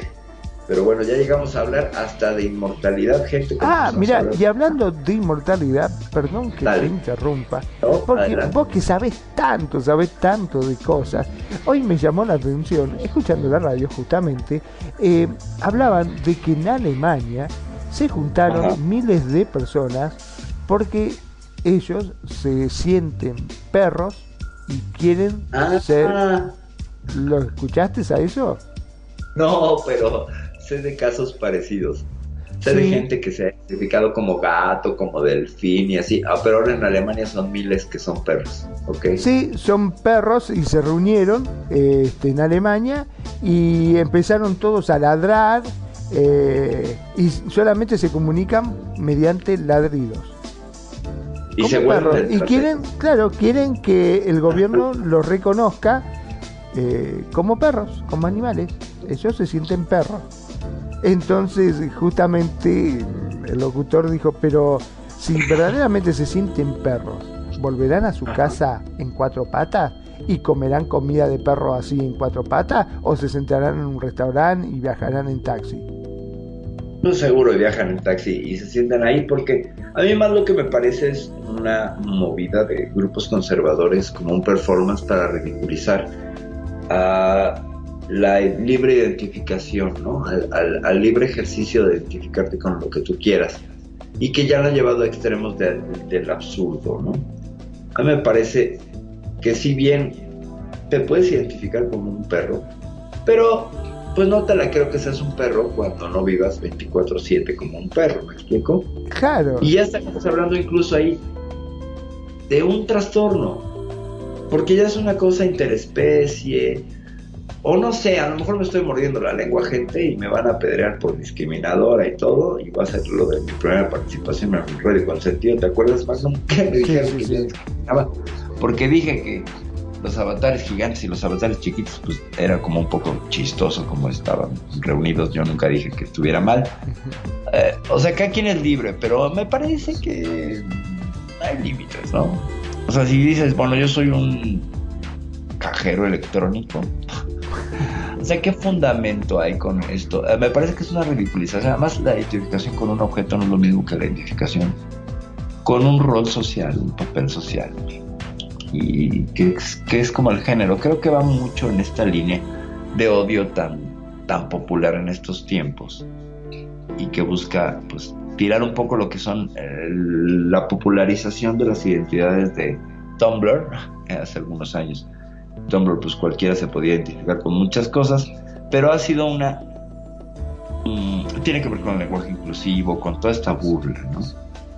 A eso me refiero, que ya, ya sería este pues ciertamente extraño y patológico que alguien se identifique como un perro.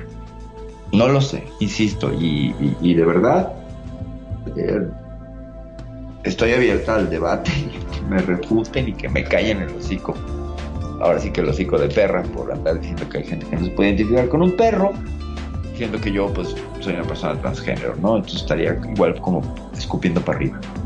Pero me parece que aquí ya miles de personas reunidas con eso.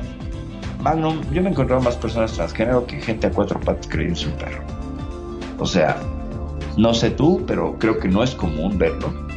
Y como No. para que se junten miles, pues entonces algo hay en el agua de Alemania que hace que se comporten así, ¿no? O sea, me parece. me Sí, porque dice que ellos se comunicaban solamente con ladridos, nada más que con ladridos, este, y caminan, pero mm, deja muchas cosas este, que, que uno no puede llegar a entender, porque está bien, bueno, ponele, si se identifica como un animal, como un perro, eh, verdaderamente vivirán como un perro, o sea, dormirán Correcto. así enfocados en el piso, comerán como un perro, eh, solamente ladrarán, eh, o adoptarán, porque si vos decís soy un perro, a la mañana ladrás un poco, pero después te pones tu traje, tu corbata y te vas a trabajar como todos los Ajá, o sea, soy O sea, un perro a medias. días. Claro. Bueno, también, también te puedo decir que bueno, en el tema transgénero, pues muchas personas identificadas con el otro género, pues tienen que vivir la vida del género asignado al nacer, ¿no? porque no te queda otra. Por cuestiones sociales, sí. Claro. Pero no sé, es- o sea, a lo mejor desconozco el tema y soy un ignorante y lo asumo. Porque he visto casos de gatos, de delfines, de, de- un unicornio también por ahí. Eh, está bien, está chido, está padre. Pero lo veo en Second Life y bueno, aquí hay gente que es vampiro, demonio, robot, ¿sabes? Elfa. Ángel. Ajá. O sea, nos Duende. identificamos con muchos roles, pero es un rol. Claro, exacto. Entonces, y, y tampoco es la comunidad furry que se pone en estos trajes de, de, de- de botargas, ¿no? Y que tienen toda esta mala fama, ser muy sexosos y de estar queriendo hacer GIF todo el tiempo. Pero no es lo mismo eso, donde hay un estilo de vida, a esta identidad de perro. Sí. Porque dudo yo que un perro tenga identidad, ¿me explico? O sea, son muy inteligentes, son animales que tienen un nivel de raciocinio alto, una gran memoria, una gran empatía, son seres más emocionales. Pero así como la idea de identidad, tú pones un espejo enfrente y le mueves la cola y van y lo buscan del otro lado del espejo. Como algunos gatos, ¿me explico?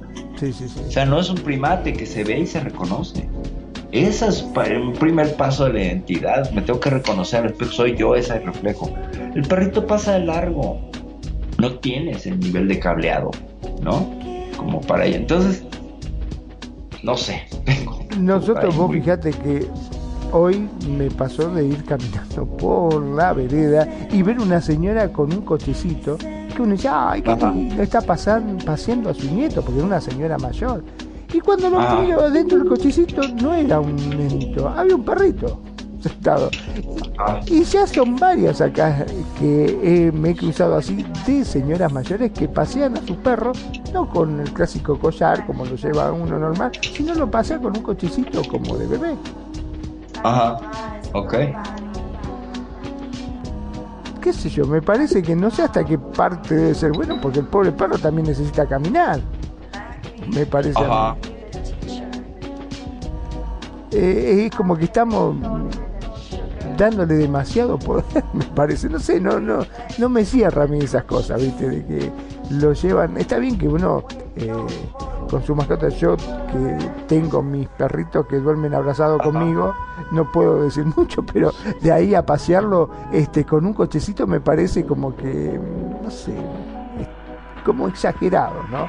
Porque no solamente no es bueno eh, para uno que lo ve, sino también para el pobre animalito que este, no sé qué cómodo puede estar que lo lleven así, también necesita hacer ejercicio, necesita caminar, necesita hacer sus cosas, creo yo. Ok, estoy leyendo la nota del asunto de las personas que son transespecie. Eh, de los perros. de los perros que sí, que se identifican con seres reales y todo.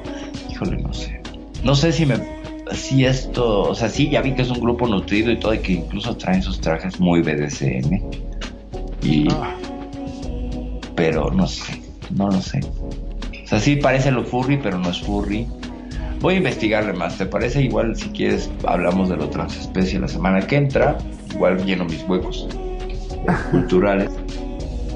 Y dejo de tirar hate y hacer prejuicios, que se me dio muy fácil, qué terrible, pero, híjole, sí, no, no dejo yo de, de, pues, ser mm, filtrada por pasado como activista transgénero, que digo, ay, esa es una movida para desprestigiar, ¿no? Para ridiculizar. Pero bueno, voy, voy a indagarle más. Está interesante el tema, ¿eh? No te niego. Vamos a ver todo lo que sería la transespecie. Si te late, Magnum y lo vamos viendo y puede ser que yo también aprenda y pues, sea un poco más compasiva y comprensiva que esa eh, esa clase de epigrama que hice que está muy mal o más bien editorial que hice que creo que está mal pero bueno el hecho es que ciertamente hay mucha gente que está identificando ahora como objetos pero bueno no lo sé, no lo sé, este mundo cada vez está peor y yo ayudo a construirlo, no sé, es la pregunta. Eh, es, complicado, complicado. Hasta acá estaba diciendo, perdón, eh, en el Universal de México, creo, salió una nota que dice el hombre que se ha gastado millones para verse como un perro. Dice, algunas personas hasta lo felicitan por ser un buen cachorro. Dice, se trata de un hombre en Japón que aunque no se ha hecho cirugías para cambiar su aspecto físico permanentemente, sí se ha gastado una altísima suma de dinero en diseñar un disfraz a su medida bastante realista de un perro de raza collie. Toco, por su nombre de usuario en Twitter, se comunicó con Cepet, una compañía especializada en proporcionar escultura o disfraces de alta producción para la industria cinematográfica. La empresa tardó 40 días en lograr diseñar el disfraz que le costó lo que vendría siendo alrededor de 70 millones de pesos. se trata de un hombre en Japón que aunque no se ha hecho cirugía, bueno, como decíamos, este, Ajá. qué increíble, impresionante, 70 millones de pesos para verse como perro. Bueno, está bien, Wow, eso es, eso es un compromiso, ¿eh? sí, sí, sí, Toco se llama, sí, ya lo vi, toco. ya lo vi. En Border Collie. Ajá, ya lo vi. Sí, está impresionante el traje, ¿eh? Está muy bueno, sí, sí. Wow, qué impresión.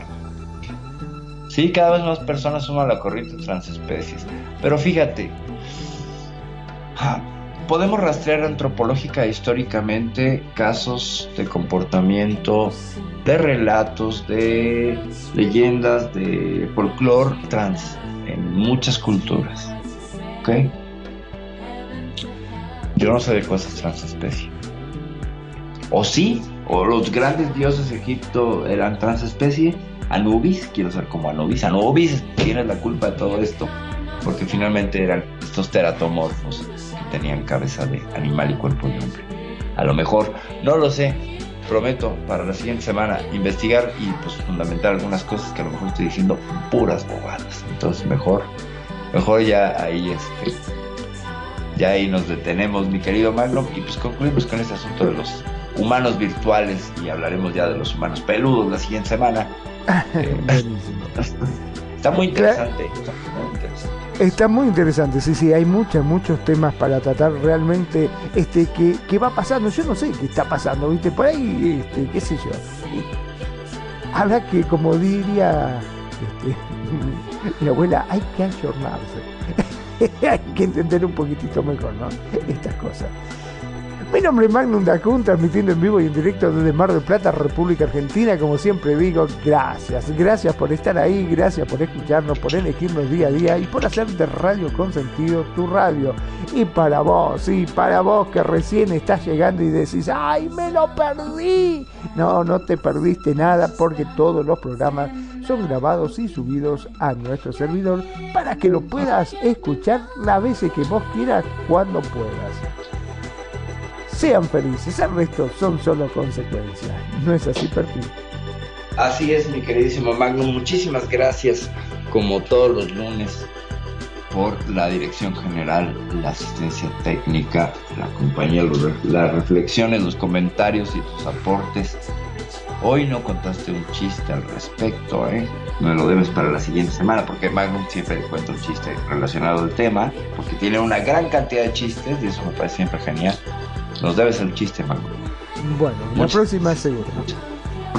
Ahora- sí tienes tiempo para pensar, ¿no? Sí, sí, Entonces, pues bueno, yo soy Perfidia Rox, transmitiendo la Ciudad de México. Hoy hablamos sobre los humanos virtuales, que no es lo mismo que los avatares, y todas las implicaciones y cómo nos fuimos a, a explorar algunas cosas que van, pues desde el que es un avatar, que es un humano virtual, y todo lo que fuimos desarrollando y enredándonos y disertando en este programa. Gracias a todos por su escucha, gracias a Ángel, gracias a Alejandro, amigo querido, te mando un gran abrazo.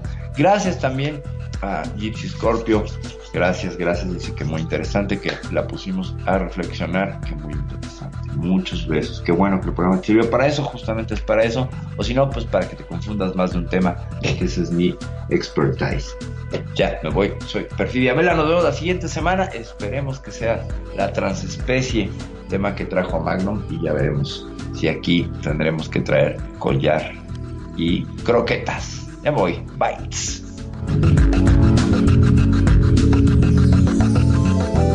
Muchas gracias por habernos acompañado en este ciberviaje. Recuerda que si terminaste con confusión, hemos logrado nuestro objetivo. Y recuerda escucharnos todos los lunes de 5 de la tarde a 7 de la noche, horario Second Life. Solo aquí en Radio Consentido. No te olvides de buscarnos en redes sociales, Facebook, Radio Consentido, o nuestra página, radioconsentido.blogspot.com. Y si quieres escuchar este y todos nuestros programas, estamos en iVoox. Nuevamente, gracias y recuerda, navegante, no hay camino, se hace camino al avatar. Bytes.